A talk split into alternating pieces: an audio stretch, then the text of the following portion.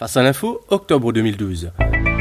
Bonjour à tous, bonjour David. Bonjour Eric. Suite au film Innocence des musulmans, nous avons assisté à des manifestations hostiles de la part des salafistes un peu partout dans le monde. Oui. Avant on parlait d'intégristes, maintenant de salafistes et même parfois de djihadistes. On s'y perd un peu David. Alors, expliquez-nous un peu la différence entre tout ça.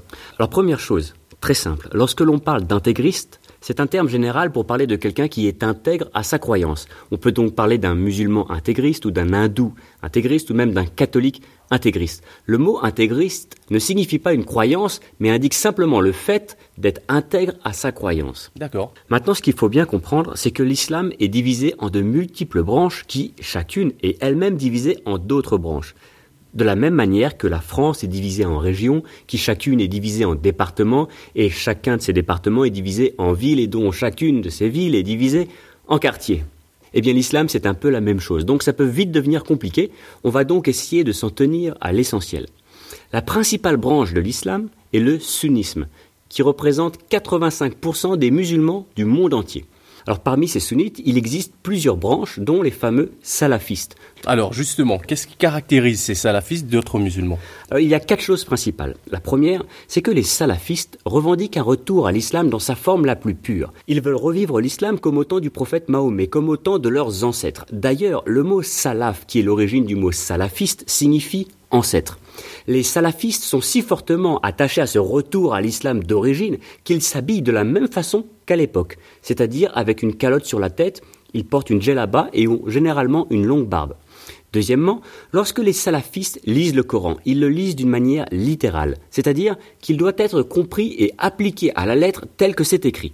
Par exemple, le fameux verset du Coran qui dit qu'il faut couper la main au voleur. Certains musulmans comprennent qu'il faut faire une entaille dans la main sans pour autant amputer la main. D'autres encore pensent que ce terme couper la main est simplement une métaphore voulant dire empêcher la personne de voler à nouveau, c'est-à-dire la mettre en prison. Mais pour les salafistes, quand ils lisent couper la main, c'est amputer la main sans se poser de questions. Troisièmement, tous les salafistes considèrent Israël et l'Occident comme le danger numéro un de l'islam. Ils estiment que les valeurs incarnées par l'Occident, comme la démocratie, les élections libres, les partis politiques, viennent corrompre l'islam pur d'origine.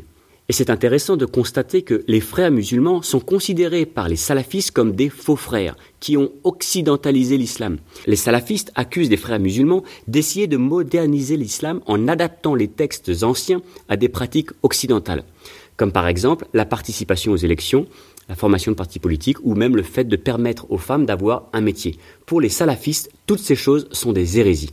Nous comprenons bien David que les salafistes veulent revenir à l'islam d'origine. Absolument. Alors comment comptent-ils y parvenir? Eh bien, sur cette question, les salafistes se divisent en deux branches. Certains croient que cela ne se fera uniquement que par la prédication, et d'autres croient qu'il faut, en plus de la prédication, prendre les armes. Ce sont les djihadistes. Djihad comme guerre. Comme par exemple Al-Qaïda, l'ACMI, Ansar et Sharia. Tous ces mouvements sont des mouvements salafistes, mais salafistes djihadistes. Ce sont eux qu'on soupçonne d'avoir attaqué le consulat américain en Libye. Quant à Mohamed Merah, dont nous avons tous entendu parler, se revendiquait d'être un salafiste djihadiste. D'accord, le mot de la fin David. Même si les salafistes sont contre la formation de partis politiques, ils sont parfois bien obligés d'en faire un peu pour arriver au pouvoir, comme par exemple en Égypte où le parti des salafistes est arrivé en deuxième position des élections législatives et a remporté 25% des sièges de l'Assemblée. Enfin, il y a une quatrième chose qui distingue les salafistes des autres musulmans. Leur but ultime est d'instaurer un califat qui dépasserait les frontières des pays et où la charia serait appliquée partout, comme au temps des premiers califes. Mais pour instaurer un califat, faut-il encore qu'il y ait un calife, un chef qui gouverne l'ensemble de l'empire? Mais alors, comment devient-on calife? Car si ce n'est ni par la voie monarchique, c'est-à-dire de père en fils, ni par la démocratie, comment alors peut-on devenir calife?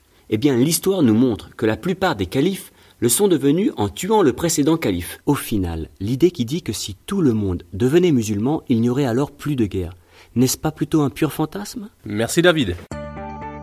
Retrouvez l'actualité du jour sur www.facealinfo.com.